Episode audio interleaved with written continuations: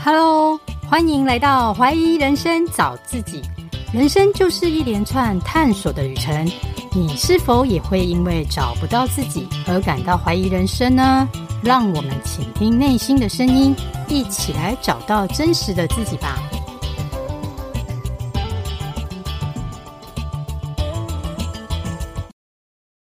Hello，大家好。节目一开始，想跟大家说一下，最近想做一些尝试。我想办人生第一场线上读书会。我也时常阅读一阵子就忘了书本的内容，所以要记得并学到，就要从分享开始。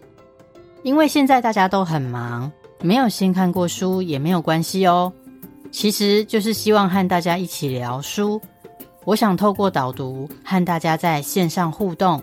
可帮助大家更了解自己，改变思维并学习成长。我的第一场线上读书会在四月七号晚上八点开始，选书是《内在原力》，这是一本让我有获得启发的好书，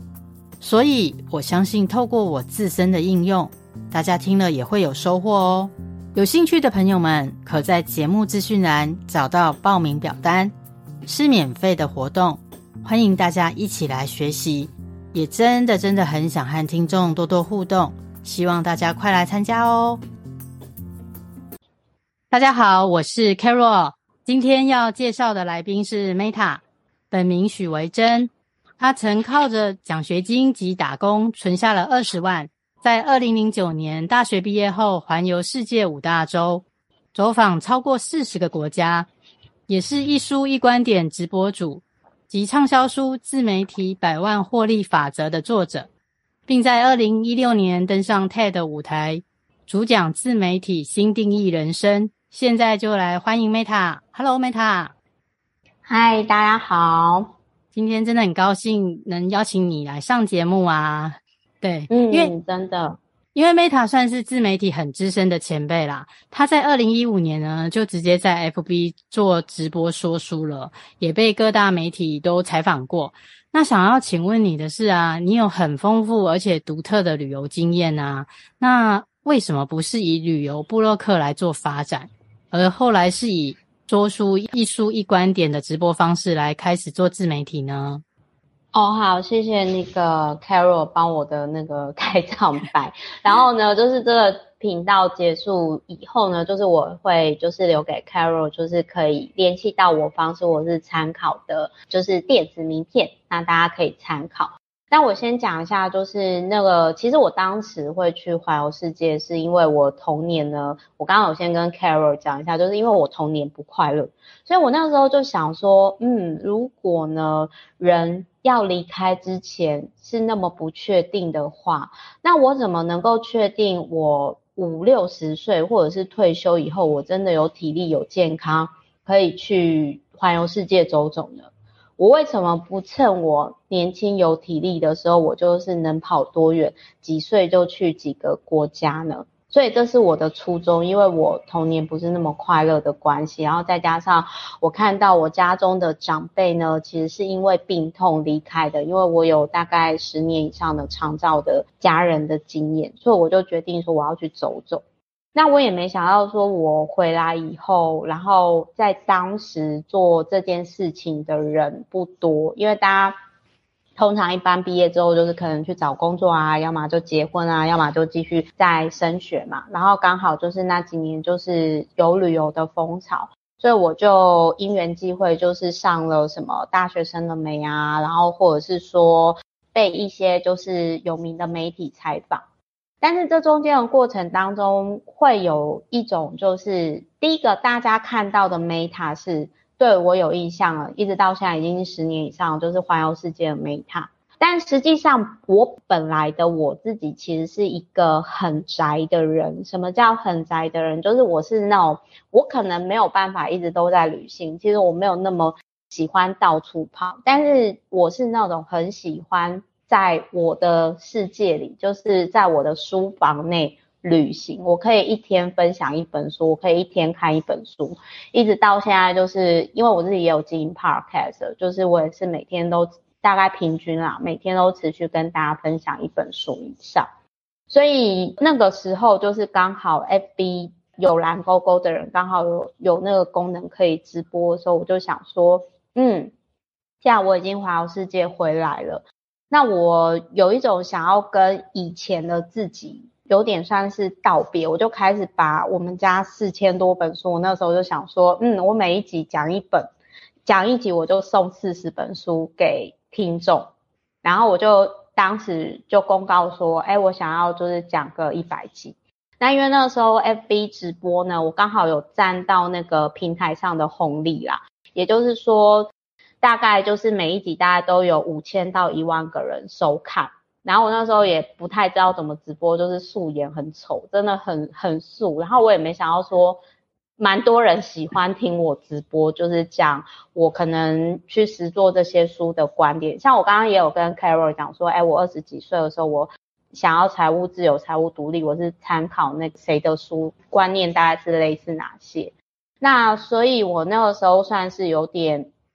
刚好想要把家里的书呢，四千多本书整理出来送给需要的人。然后就是刚好顺便做这件事情，然后同时我也好奇说。，A F B 蓝勾勾直播，那它的功能是什么？结果我没想到说，它就从我就变成说，哎，大家对我印象是环游世界的 Meta，到很会分享书，或者是说分享的书籍呢，对我有帮助的 Meta，算是有点，就是我觉得我自己是蛮感谢，说自己运气很好，就是刚好有在那个 FB 的红利上，是这样子。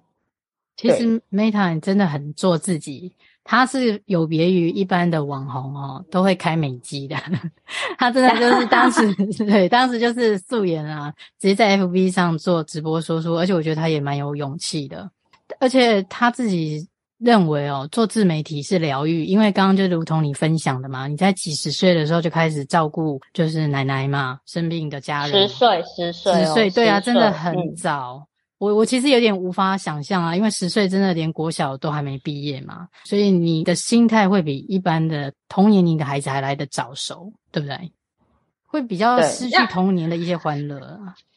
我我觉得那个时候有点像伊隆，就是很像特斯拉的那个老板伊隆马斯克，因为他其实也是童年不快乐嘛。然后他有讲到一件事情，嗯、他说是书喂养了他。对，那我我觉得也是蛮谢谢，说我我爸妈其实他们在教育上其实是蛮支持我。比如说我爸他那个时候就他曾经跟我讲过说，他就说你要去玩哦，这个环游世界呢，我是不会。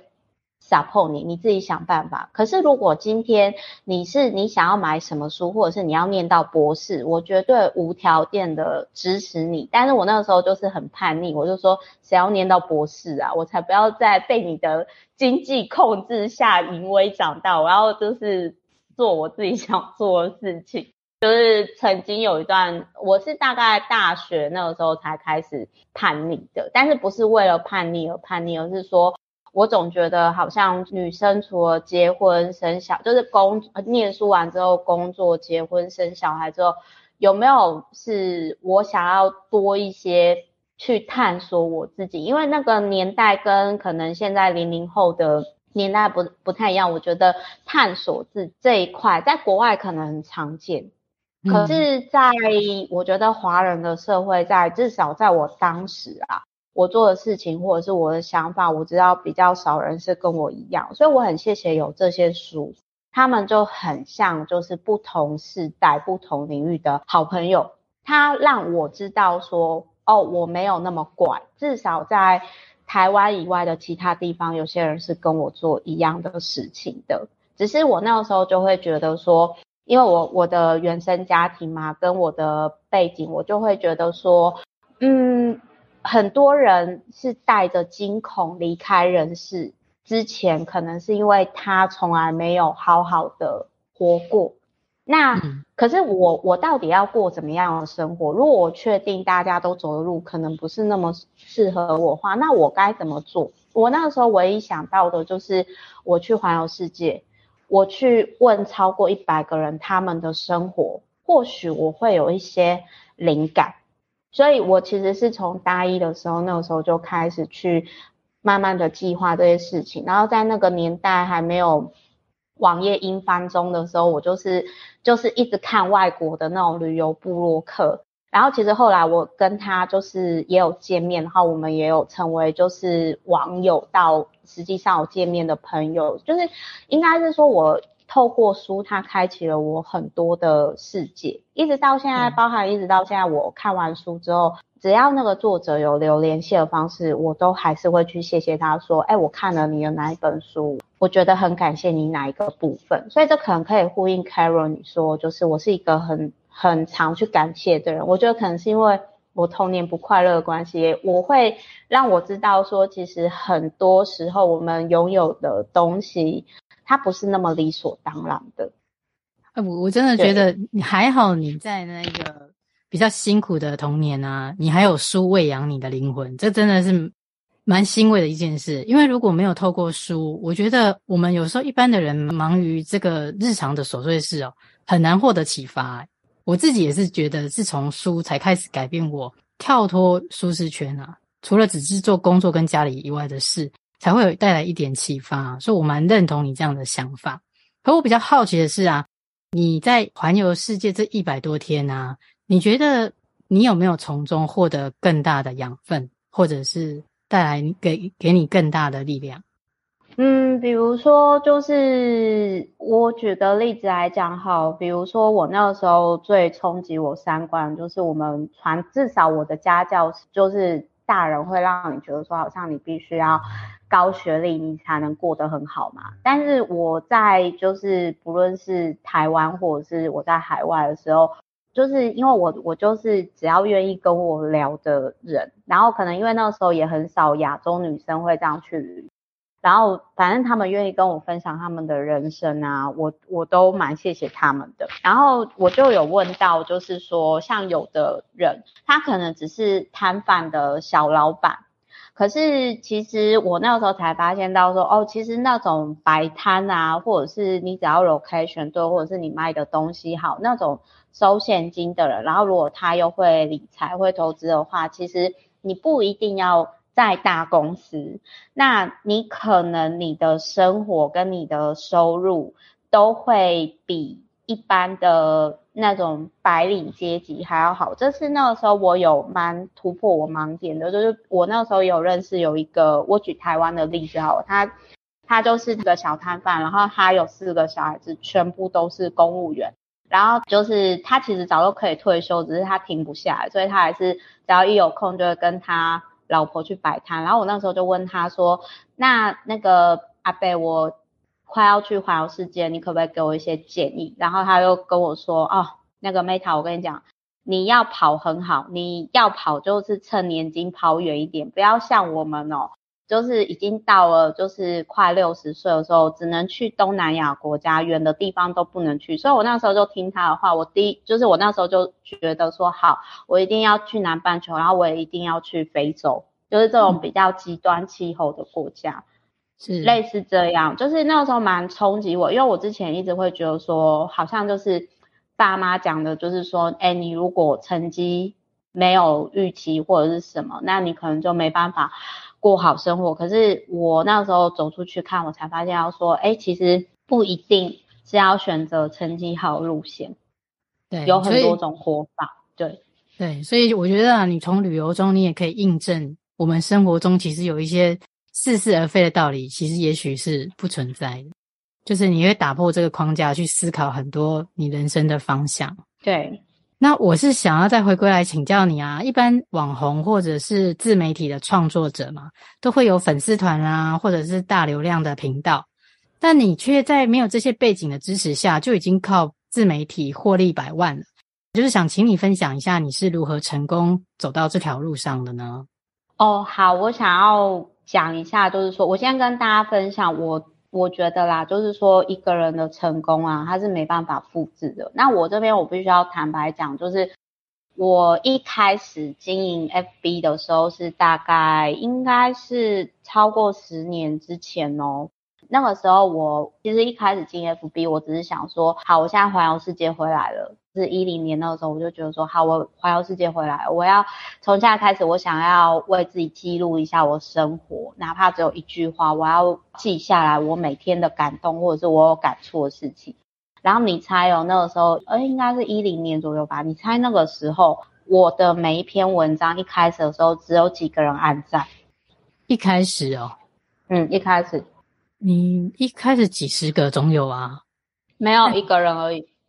一个人，啊、而且那个人就是我自己。啊哈哈哈。对，那个那个时候就是哪怕只有一句话，那个我待会也可以截图给你看，就是只有我自己。但是我那个时候就是，我只是单纯想说，我想要记录下来，就是我每天的心情。然后这中间的过程当中，我还是持续的，就是吃好睡好，就是做好我自己的工作。因为那时候我还是有有工作，我是后来就是说，因等于说。呃，就是顺便就是开了公司这样子，但是在这之前，嗯、呃，我真正被看到的时候，就是如同你讲的嘛，就是大概一五年那个时候有蓝勾勾以后，可是你要想哦，如果说我从有意识的开始经营自媒体，一零年到一五年，有多少人？如果你今天只是想要被别人看到的话，你觉得有多少人可以超过一千天做这种没有获利的事？真的少之又少，真的，所以我觉得你是靠你的兴趣跟热情，才走过这一个无偿的工作，这这一段自媒体的阶段，在草创的时候，这个，所以我书里面其实有讲，就是说，如果你今天是要靠这个领域获利啊，或者是你想要靠这个领域创业，嗯，我觉得这有点本末倒置，因为你要百万以上，有太多种方式了，它绝对不是一个很好的方式。然后再来还有一个点就是。这个我觉得是那个我也很喜欢的一个很有名的百万 YouTuber，就是 Chip。他最近也有讲到，他说经营自媒体，一个人他会红，其实是取决于他的人格特质。一个人会红，跟他会不会剪，不是说剪片，或者是说你可能一些文案技巧不重要，不是，而是最根本的是这个人的特质。你可以注意到，都是经营自媒体。会有影响力，或者是有领导力，或者是你会让人家记住的人，都来自于他会有一个很强烈的人格特质。是我非常赞同，嗯、真的。对对，就是他本身就是一个很有人格魅力的人，就或者是就是你就会记得他就对了，无论如何你就是会记得他。不过你个人对我而言啊，就已经是一个蛮奇葩的，因因为因因为我觉得你并不是一种很会显示、很会外显，然后。很会一直强强调曝光的人，可是就像你讲的，不一定要靠自媒体才能赚百万嘛，很多方式。那你可能就是你也是找到你自己的特色，然后正好以这样子的平台来做呈现，就是你最大的优势嘛。我那个时候真的没有想太多，欸，诶就是我那时候应应该是说，我做很多事情的时候，我都会想说这个东西它可不可以去。帮助到别人，但是我不会太勉强我自己。嗯、比如说，就很像 Carol，今天我们有缘嘛，然后我们那刚好你有这个需要，那刚好我有时间，所以我就答应了这个频道。但是其实我之前我也不知道你是谁，对，对，对，但但我对对对，但我就是一个很爱分享、很爱讲的人，就很像之前那个时候，我就想说，哇塞，我因为我那个时候我不知道我未来要做什么，其实我是。很焦虑、很不安的，所以我的知识焦虑就反映在自学书籍上。所以我我就开玩笑说我没有买车，但是我买书的钱大概超过一台豪车。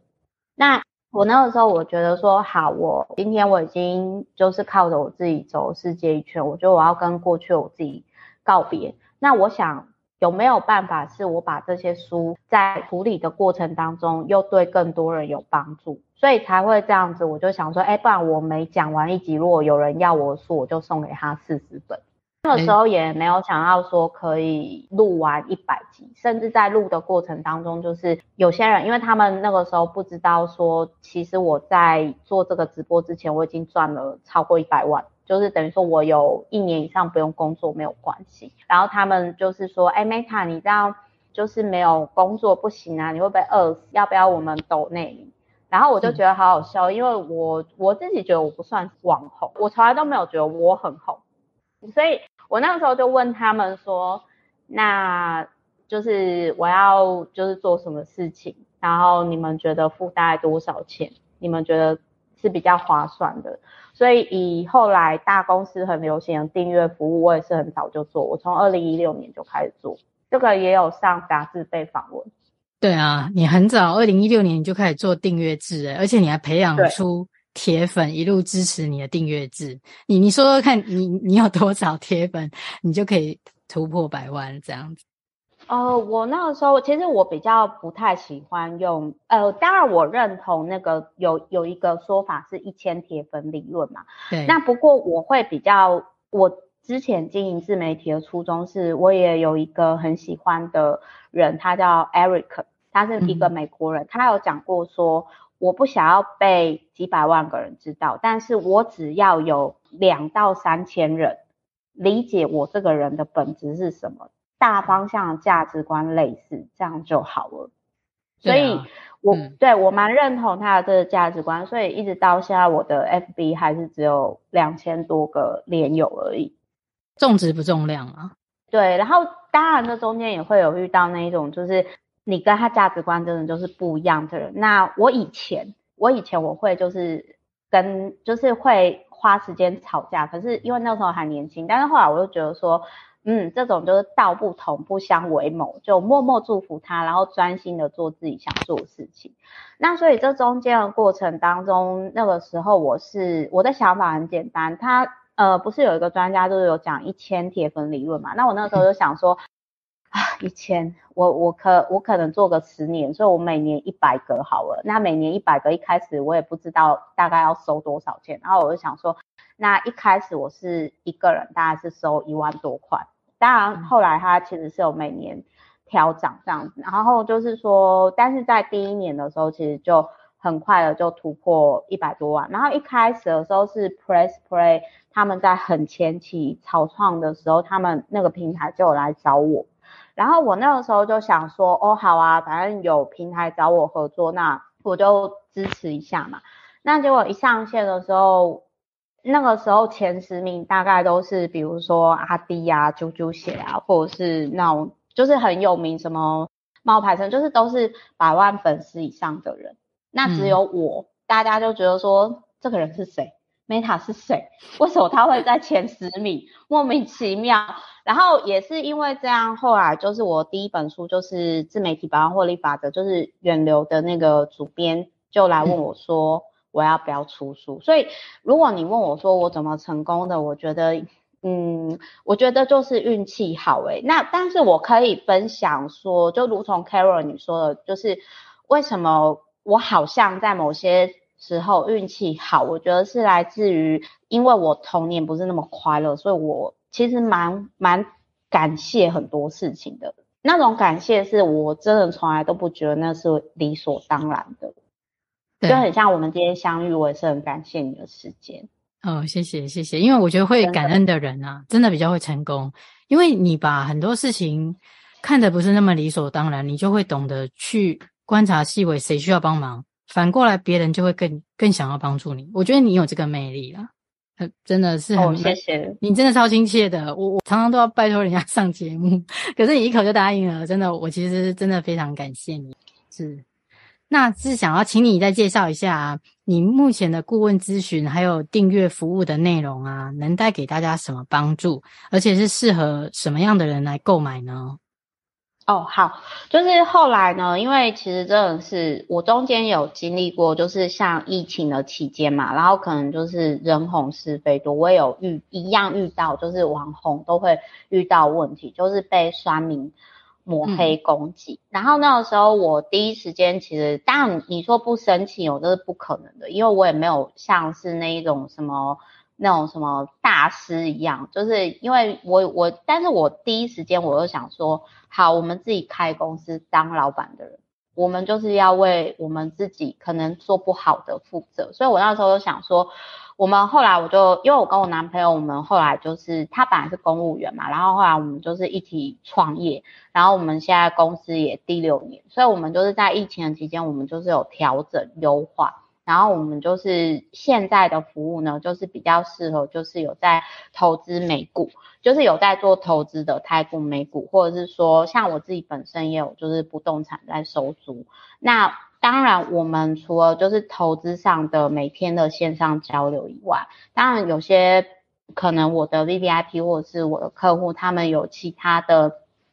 呃，可能就是说是需求，那我会看状况。我举个例子来讲，好，比如说之前我们有一个美国的客户，然后呢，他其实本身是他那个时候在经营团妈的 group，然后他后来也做得很成功，他就是从零到破万的过程。然后他就跟我说，哎，Meta，其实我之前订阅你的服务的时候，我不太清楚知道说我可能。我就感觉 Meta 我之后会需要你帮忙，但是我现在还不知道。可是我就有点类似说，先算是购买线上课程概念啊，我先购买起来。然后我就说好，如果你之后有遇到我可以帮助你的事情，我能力可以做到的事情，我也绝对帮忙。那后来就是因为他的社团已经破万人了嘛，那他最近就是有遇到一个，就是他需要。那个领域的工程师，可是他可能找不到，然后刚好我有认识的也是 VVIP 的人，所以我就是我好像是可能这方面其实我蛮会整合我现有资源的。然后对，我有另外一个 VVIP 是他那个时候他想要美国开公司，可是他没有相关的人脉，他不知道怎么去做这件事情。那我也就是说。有透过我这边的资源，就帮他搞定，就比较像是就是 Meta 版本的人力中介公司嘛，你帮大家媒合到一个最适当的一个一个状态就对了。但是我们就是现在是比较就是说，呃，因为我们有些有一部分的客户也是有在投资美股，然后就是说，那因为有在投资的人其实都会喜欢互相交流，就比较。成长型的。我，我们后来对我们后来会觉得说，就是有在投资的人价值观会比较类似。然后我们的那种交流不是报名牌，而是就是说去分享，就是说哦，我们最近在看的观点啊，还是什么的。所以你现在的 B B I P 制度，嗯，比较没有偏向自媒体的创业是这样子吗？其实从一开始就没有诶、欸。但是可能、哦、会是，对对对，但是很多人会误会这件事情，可能也是因为我之前有在那个前几年那时候也有担任过那个行政院的那个创业顾问，是。那当然就是前期的部分，如果要咨询交流都是很欢迎的。可是其实说实话，就是说我不是那么的以创业为主。其实我会好奇，怎么会有这个印象？没有，因为可能因为你出这本书嘛，叫《自媒体百万获利法则》，然后你给人家感觉你在自媒体上就是别于一般人成功的方式，所以嗯，就感觉你在自媒体上会有一个。很特别的星象啦，所以就会可能会有很多人想向你请教，所以我自己都会有这个错觉，我我会我会以为说，诶、嗯、所以但是就是刘同你刚刚提的啦，成功是没办法复制的，所以你就不会以这个自媒体的教学来做引导。我我相信你你的想法应该是这样子的。哦，但那我可以补充一下，就是我有一部分的 VVIP，他们订阅是说，嗯，Meta，因为我觉得我订阅你的服务，你会直接跟我说真话，你会跟我说实话，你不会跟我讲很好听的，而且你的一些意见会带我跳脱盲点。是，对，对，就是这个这一部分的 VVIP 也是有的，就算像是人生导师这样子。你给他们各方面对，但对对，但是我会说，我也不算老师，因为实际上我自己我也是人，就是我还在学习。就很像 Carol，我也会说，那如果以妈妈的这个角色，你就是我的导师啊。你会真诚的去分享吗？是、嗯。好，就是我跟大家分享一下，就是线上好朋友，我想要分享一下，就是在经营自媒体，然后我很少叫人家拿笔出来，来，各位好朋友。请拿纸跟笔出来。我觉得这一段话你前面没有听到没关系，但是你这一段话你可以拿出来记得。我个人觉得经营自媒体是有德才有得，所谓的德，前面的德是德性的德，嗯哼，后面才有所得，应该是这么说，就是。如果你曾经经历过跟我一样，就是说被不是那么认识你的人误解你，甚至抹黑你，甚至就是你看了很生气。我也曾经经历过，就是那一种想要跟酸民或者是就是那种想要黑你的人吵架。可是后来我过了三十五岁以后，我想要跟大家分享，真的把它写下来，有德性的德，有德才有所得，很多事情要成。跟你的福报跟阴德，我个人觉得是有关。当然，这可能跟我的原生家庭，因为我是佛事住持的孙女嘛，我觉得可能有关。我会觉得说没关系，他你你就想，今天他可能过得不好，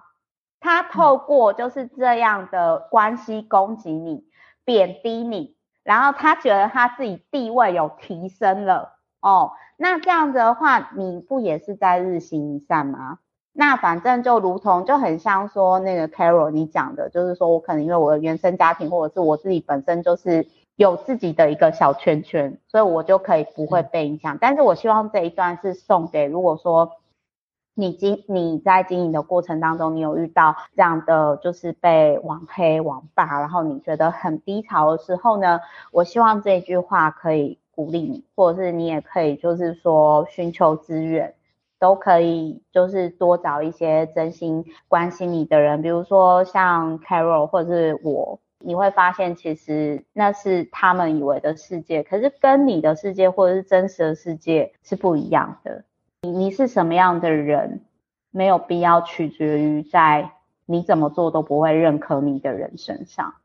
世界上还是很多人爱你的，就是要专注在自己身上啊，其他。本来就不爱你的人，他讲什么，你又何必在乎呢？对不对？对对，要提高自己的品德才会得到。谢谢你的真言，是真的，都是有德才会有所得。好，我个人的感受很深，真的，你一路走来一定也 千疮百孔过，所以你现在已经那个金刚不坏之身了。嗯，就是我以前曾经有想过没有口德过，可是后来我就发现到说不行啊，我这样不是会变得跟我讨人厌的他们一样吗？那所以后来我就觉得说，比如说我我有一件事情，就是我跟大家分享，这是我后来会去做的事情，就是说，像有些人他如果呃背后问我谁谁谁。我可能我就是我如果不认同，我就会我不会正面回复。但是我如果认同他，我就会说，我觉得这个人的优点是什么？嗯、就是因为对我比较不会就是去做那一种有点像是说，对，这个是后来我过了三十以后就奔三以后呢，我觉得这是一个很重要的事，因为因为以前年轻的时候会比较愤青，就会觉得说。哦，这样好假，或者是什么？可是后来我会觉得说，其实你今天你用你的角度去批判别人，你你不一定知道他的生活是怎样的。就是在我被网黑的时候，嗯、我真的很有感触，就是说我不想要成为像他们那样讨厌、让人家很不舒服的人，所以我可以做出选择。嗯，就从就是先对别人善良，别人就会对我们善良啊！不要以片面的，不一定不一定要看对人，嗯、要看对人，但是对，但是我们可以选择我们要对谁好，我们要对谁善良。如果今天那个人很有毒，他不自觉的话，那就是道不同不相为谋嘛。但是你也没有必要想说你要感化他，因为又不是每个人都是泰瑞莎修女，大家都太忙了啊。对啊，所以就还是要专注在自己身上就好。那就如同节目名称“怀疑人生找自己”啊，不晓得说你的人生中现在还有没有在怀疑人生？是是不是已经都有哎、欸？那我也都有哎、欸，真的吗？对，所以还主持这节目，对，就很像，比如说，比如说，就很像 Carol，我会觉得说你很棒啊，你就是算是我在这个领域上，我觉得是学姐，因为你选择创造生命嘛。那因为我不确定我可不可以当一个好妈妈，所以我会觉得说，那我在四十岁之前我都不考虑这件事。可是当你快四十岁的时候，你遇到问题就是，哎，这个东西也不是你想当就可以当，比如说高龄产妇的问题啊，或者是什么的。那领养的话又是另外一个、嗯、另外一个层次的问题嘛。是，我觉得每一个人真的都会遇到自己的关卡耶。如如果说在孩在有没有孩子这个会让你有一些困扰，其实我我觉得不一定要把它排在你生命中的那个 priority 啊，真的就是随缘呐。其实有也有可能并不会像你那么的你那么的恐惧，因为因为像我之前追踪那个德州妈妈没有崩溃嘛，你看她小时候，诶我蛮喜欢看她文章的哦，她小时候也是经历很多的挫败，可是他对他自己小孩的教育，我觉得非常的好，非常的开放，不不能说是溺爱，他让他有各种的尝试。所以我觉得不一定是弥补他自己儿童的缺憾，而是他想要以不同的爱的方式来证明，其实这样子才是健全的爱啊。所以我觉得不要去恐惧一段关系，呃，不用一直去探讨说，哎，好像你会害怕，也许要或不要。其实时间到了，他来的时候你，你你会觉得他是你生命中的一部分。我觉得我恐惧的是会失去自己，就是说。嗯第一个，你其实当妈妈以后，其实你要失去很多事情，所以那个时候我会觉得说啊，人家说写书也是小孩嘛，精神上的小孩。嗯、那我那个时候就觉得说，嗯，出书跟真的生小孩，我觉得精神上的小孩我应该可以，对我来讲比较简单。对对，因为小孩子责任担太重大。不过以我过来人的身份，坦白讲啊，失去自我，我觉得好像不能说百分之百，但最起码百分之五十一定要。嗯 为什么？太谦虚，真的啦，因为我觉得一定要失去。为什么？哦、你你再有钱，你请人家来顾，你都不可能放心嘛。你也不可能真的放得下。一旦他成为你生命一一部分的时候，其实说甜蜜的负荷倒是有一点不能看得那么高贵了，而是真的这是一种牺牲奉献心情。但是你你又必须一定要这样做，嗯，但是你也会甘之如饴啦，也会甘之如饴。到时候你那时候，哦、对你那时候可能会。我觉得会去平衡呢、欸，会去平衡，而且要看你的另外一半，嗯，因为这是两个人的事啊，对啊，不是只有你。应该是应该是说，像之前的创造经验跟后来，其实我刚刚没有讲断，就是说我有我有一个毛小孩，就我们家的狗狗养了二十年，然后它才自然走，然后。也因为我个性是属于比较 A 型性格，比较负责任的人，所以我可能我很清楚知道，说我如果是照顾别人，或者是就是当妈妈，我一定是比较虎妈的性格。那当我的毛小孩走，或者是我的阿嬷那个时候走的时候，我我当然知道养小孩跟老人或者是毛小孩他们会走是不一样的。当然我知道，因为小孩子是会越来越大，他们是希望，可是我会觉得就是说。其实爱是需要能量的，所以我那个时候我的感觉是，嗯、哦，我受够，我我现在我想要多爱自己一点，在我觉得我没有充电完之前，我不想再去照顾别人。我觉得我那个时候如果没有很自私的去环游世界，或者是呃，包含出书，或者是说开公司什么这些比较看起来好像比较任性的过做这些事情，我觉得我可能会生病。不过我觉得你你会为你的情绪找一个出口啊，我觉得就已经是很棒了。那一切就随缘喽。对，是。那最后啊，想要再请教你，就是以你自身的经验啊，能不能给想做自媒体的新鲜人在一些建议呢？他们要如何开始被看见，又该如何再坚持的走下去？哦，好，那我想要跟大家分享一下，就是。通常这个是我我先跟大家讲一下，就是呃，虽然这样讲好像会有点，可能有些人会觉得怎么可能，但我必须要说，其实我一开始在经营自媒体的时候，我的初衷就是我想要为我情绪找到出口。那我之前有讲过另外一本书，就是 CPDSD，就是如果你童年曾经有创伤的时候。自言自语的说出来，比如说像进 podcast 啊，或者是直播啊，这是一种疗愈的方式。那所以我在当时，其实我初衷，我只是我觉得写出来讲出来，我觉得很疗愈，因为我知道如果我不为我自己发声，那还有谁会更比我自己更了解我？那如果我都不为我自己发声，有谁会爱我、尊重我？所以我是出自于这个初衷开始去做的，但是我能理解有些人经营自媒体很想被看到，我能理解为什么。其实这样想被看到、想有名，他的背后是因为他想被爱，他想被看得起。如果你今天真的很想被看到，你真的很想要有名，你承认他呢，没有什么不好。可是我想要讲的是说，如果你的背后动机你是想要被爱。你觉得你必须要很优秀，或者是有名，或者是怎样，你才值得被爱的话，亲爱的，那并不是此刻的你就值得被爱。是，谢谢 Meta 的分享哦。好，对，我们要以 Meta 为就是为一个标杆呐、啊。那今天，没有没有没有没有没有没有，我真的没有，就是大家这个领域厉害的太多，包括我 VVIP 都有破千万收入。嗯、那我觉得就是说，就是大家交流，呃，我都会比跟。各领域比我厉害的人学习，嗯，你好谦虚，所以你你才会成功，是真的。不过没关系，我觉得我们就是大家都是教学相长嘛，互相交流。嗯、那也很谢谢 Meta 今天来节目受访哦。那今天节目就到此喽，谢谢。那我们就说拜拜喽，谢谢，拜拜，拜拜。节目的尾声来做一下重点整理：Meta 的畅销书《自媒体百万获利法则》。并不是说靠自媒体就可以获利百万，而是有以下几点重点：第一，选择适合自己的自媒体。Meta 虽然一开始是以自助旅行、环游世界五大洲而被媒体注意，但他其实并不是真的那么喜欢旅游，而是因为童年不快乐，必须为情绪找出口。但最喜欢的还是阅读。因为书本是喂养了他的灵魂，所以呢，他就直接素颜在 FB 上直播一书一观点，来开始做自媒体，进而开始走红。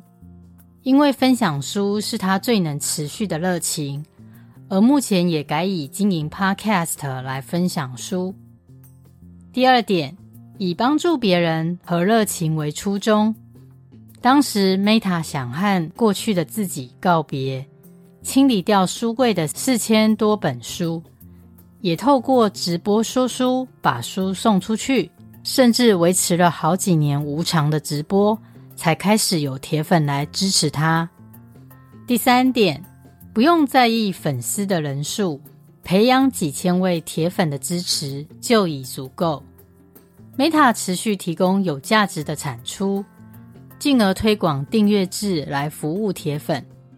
目前，他是以投资美股及线上交流，并帮助铁粉整合资源及人脉做媒合的服务。甚至你要进一步的谈心，Meta 都会很真实的与你分享。第四点，有德才有得，这边指的是有品德才会有所得。因为经营自媒体这条路啊。难免都会遇到一些酸民或流言蜚语，尤其人红是非多，但切记不要口出恶言，顾好自己的品德。你是怎么样的人，没有必要去取决在你怎么做都没办法认可你的人身上，专注在自己的目标，才不会随便就受人影响。第五点，爱自己。永远记得，此刻的你就值得被爱，而不需要一直在自媒体上找认同，也就是肯定自己的价值，并找到自己的特质与魅力。那希望大家都能学到这五点宝贵的心法哦。最后，我也要特别感谢上周有两位粉丝帮我在 Apple Podcast 上面留言。第一位粉丝是 F 一二三。他说他听了 Jimmy 大哥第三十二集专访，他觉得 Jimmy 大哥说话很有智慧，其中有一句话让他听得很有体悟：快乐是比较出来的，快乐不是状态，而是心态。放弃很容易，但成功却要很努力。这句话呢，给正在处于失智的粉丝一些鼓励。我也希望 F 一二三这位粉丝能度过低潮，人生总会遇到不如意的事，祝福你一定能度过难关。那第二位粉丝是大人 TT，他留言：人生有各种可能，不要怀疑人生，就是在不断怀疑的过程当中，找到不被怀疑的可能。谢谢大人 TT 这么。暖心的留言，是的，希望我们都不要再怀疑人生哦！大家一起加油！谢谢收听，我们下周见。我的节目会固定在每周二晚上上架。若您喜欢我的节目，也请到 Apple Podcast 或 iTunes 给我五星评分及留言，或者能小额赞助，请我喝杯咖啡，我都会非常感谢您的鼓励与支持，让我有持续创作的动力。也欢迎与我交流，加入我的 Nine 社群或 Nine 官网，一起来解锁人生。相关资讯请看节目资讯栏。谢谢收听，我们下周见喽。